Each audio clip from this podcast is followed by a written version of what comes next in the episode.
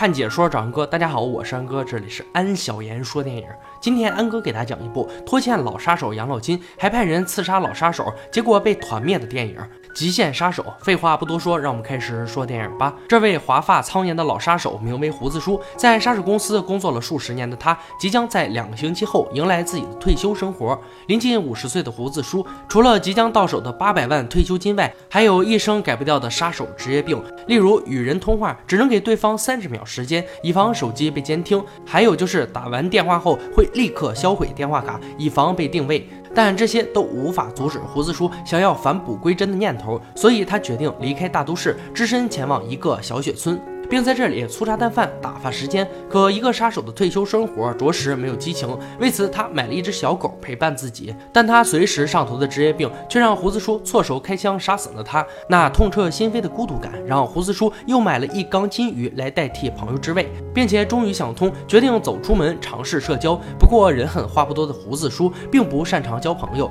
但面对邻家瘦弱的小美，选择偷偷帮其砍柴，借此打开了两人的话匣子。小镇内所有人都想不。到这位画风和谐的老爷爷，竟然是一个退休杀手，并且随着时间的推移，胡子叔也爱上了小雪村的慢节奏生活。他不仅用自己的杀手知识在学前班开了一门介绍格斗与冷兵器知识的课，还自己出钱买了一把手枪送给邻家小美，并教她如何开枪射击，以此防身。其实胡子叔做这一切的原因是自己在和邻家小美的聊天中听闻她曾经被欺负却无力还手，所以他买了手枪，并教小朋友防身技能。让他们养成从小保护自己的意识。可这样安稳的日子却没持续多久，因为杀手公司的胖老板极其贪财，他为了省下即将支付给胡子叔的八百万退休金，于是便设计了一处陷阱。计划是先派遣毫不知情的胡子叔去此地执行任务，之后便让杀手出现反杀胡子叔。这样一来，胖老板可以用工伤的名义除掉他，还不用支付高额退休金。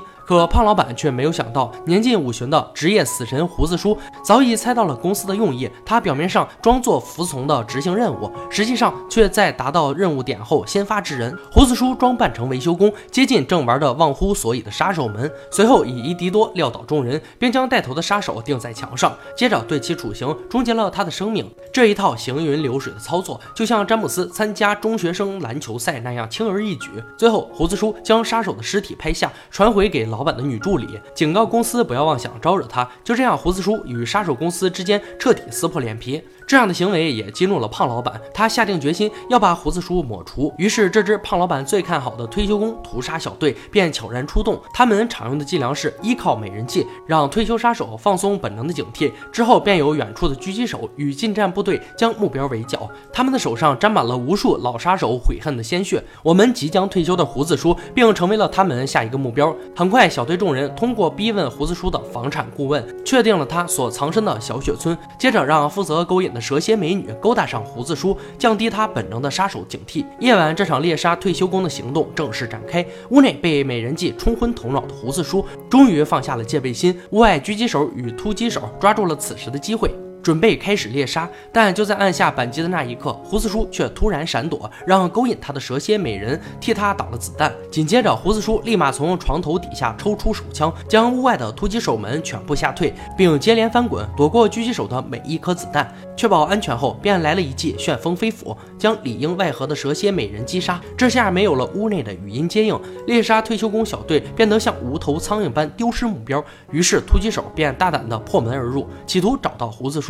但他们却万万没有想到，胡子叔早已离开了小木屋。并光着身子来到了狙击手身后，让小队又失一人。这不穿衣服的雪天裸奔也太夸张了吧？你真的不激动吗？就这样，胡子叔在这场猫捉老鼠的游戏中，把捕猎者与猎物的位置彻底互换。他在取得狙击手的装备后，将屋内所有灯光打灭，接着开启了热成像仪，在黑暗中灭杀剩余的小队成员。眼见情况对自己不利，小队成员立马启动 B 计划，身处小屋里的女性成员吸引胡子叔的注意力。紧接着，另一名队员则。悄无声息地来到他身后，对其疯狂开火。不过吉利服下的尸体并不是胡子叔，因为真正他早已穿上狙击手的保暖衣物，站在了小队成员身后的树上，接着便扣下扳机，让他去领了便当。完成反杀的胡子叔再一次抄起狙击枪，并用热成像镜头寻找最后一名成员的位置。不得不说，面对胡子叔这样的职业死神，就连一个呼吸也逃不过他的眼睛。伴随着出膛的子弹，猎杀退休工小队全体阵亡，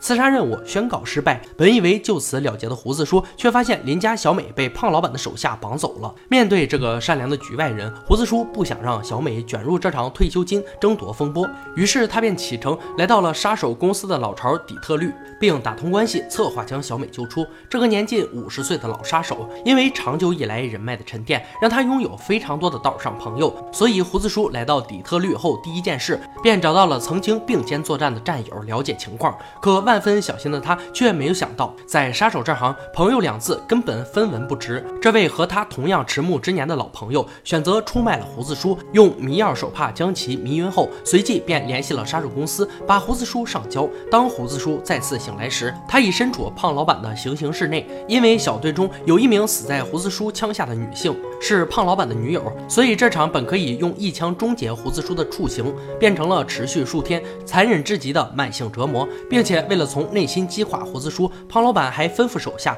对那名被绑的小美注射药物，并拍下照片让胡子叔内疚，折磨自己的良心。短短几天，胡子叔的左眼便被胖老板夺走了光明，全身体无完肤的他，还因为折磨过度，致使体内留下一片折断的刀刃。但这块不起眼的铁片，却给了胡子叔一把天然的钥匙。在等待房间内只剩自己一人后。他强忍疼痛，将刀片从自己体内取出，并打开了枷锁。隔天，当处刑室的门再次被打开，并有警卫准备新一轮折磨时，假死状态的胡子叔突然一跃而起，接连制服众人，并一路狂宰，不断用警卫当做挡箭牌，在杀出一条血路后逃出升天。奄奄一息的胡子叔在底特律夜晚的街头与死神搏斗着。不过幸运的是，胡子叔遇到了曾经的挚友。第二天醒来的他已经被全身包扎，脱离死亡边缘。接下来的故事便是一系列为复仇而准备的行动。胡子叔的这名黑人朋友是一位坐拥百万枪支的武器大咖，他为胡子叔配备了全套设备，帮助他东山再起。就这样，胡子叔用交易自己换取邻家小美的条件，引诱胖老板派出杀手军团与自己见面，并且在所有人到齐后，搬出了黑人朋友给他的终极武器。升级版激光暴雨雷花枪伴随着喷涌的火舌，这把几乎相当于一个小型军队火力的大杀器，将杀手军团等人消灭得片甲不留。随后，胡子叔启程只身来到杀手公司，找到胖老板复仇。只是前一秒，胖老板还得意洋洋自己卫兵那么多，他肯定打不进来。后一秒，等胡子叔出现时，所有警卫全部都给他让路，并仓皇逃跑。最终，胡子叔手起刀落，终结了胖老板罪恶的一生，让他尝到了自己的恶果，并在最后，胡子叔。将邻家小美营救了出来，故事在此进入了高潮，也步入了尾声。在胡子叔将小美送回家时，自己却被床上那些零零碎碎的报纸和照片吸引。他震惊地发现，这个小美竟然是自己在一次误杀中留下的幸存者。原来当年有一起轰动一时的灭门惨案，正是胡子叔所为。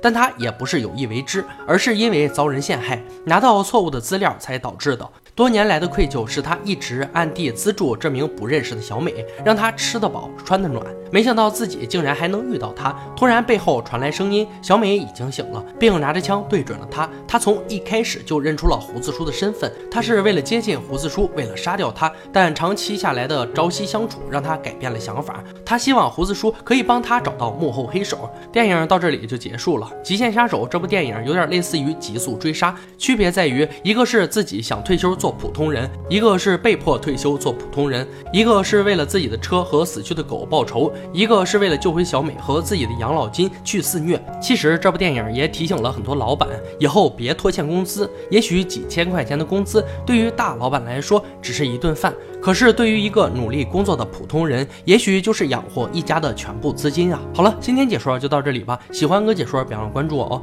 看解说找安哥，我是安哥，欢迎大家订阅我的频道，每天都有精彩视频解说更。心，我们下期再见。